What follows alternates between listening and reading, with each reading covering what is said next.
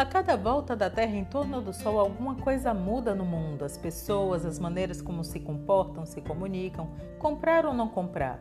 Neste cenário, uma coisa é certa: as coisas estão sempre mudando e as marcas estão atentas e em movimento para manter sua conexão com as pessoas. O marketing e a comunicação fazem esse encontro acontecer. Eu sou Cíntia Moreno e vamos juntos pensando alto sobre comunicação e marketing, sempre trazendo conceitos, exemplos e atualidades.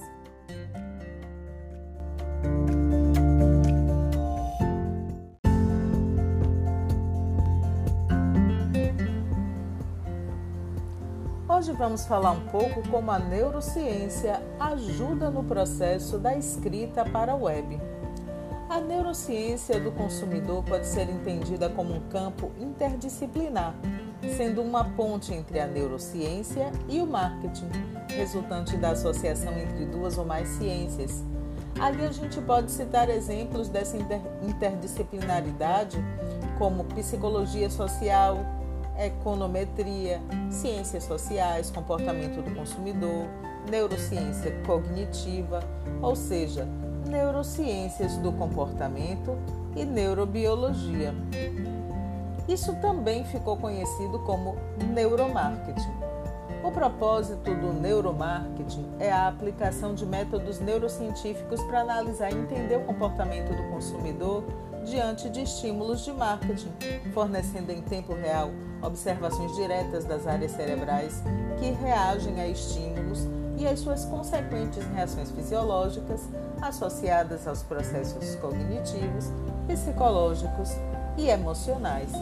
Entre os vários defensores da neurociência aplicada ao marketing, podemos dividir os argumentos favoráveis a ela como fatores contributivos à ciência do comportamento do consumidor para a adoção de novos métodos de pesquisa de respostas fisiológicas que podem compor interdisciplinarmente com outros métodos que são praticados nesse campo de estudo.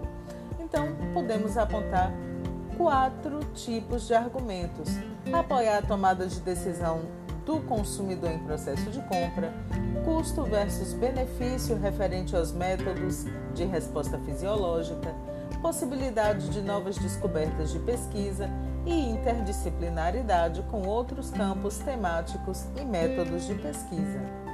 O principal argumento para o uso do neuromarketing é que há benefício em relação à abordagem aos consumidores mediante a criação de produtos e serviços que são conduzidos a eles de maneira mais específica, bem como campanhas mais específicas, fazendo com que se poupe tempo e dinheiro, deixando a marca mais competitiva diante da concorrência. Portanto, existem quatro circuitos neurais que são acionados. Eles são circuitos ligados à avaliação, à memória, à percepção e recompensas. E esses estímulos podem ser fustigados, acionados através de quatro aplicações de neuromarketing que pode ser utilizada na comunicação com os consumidores. Uma delas é promover emoção.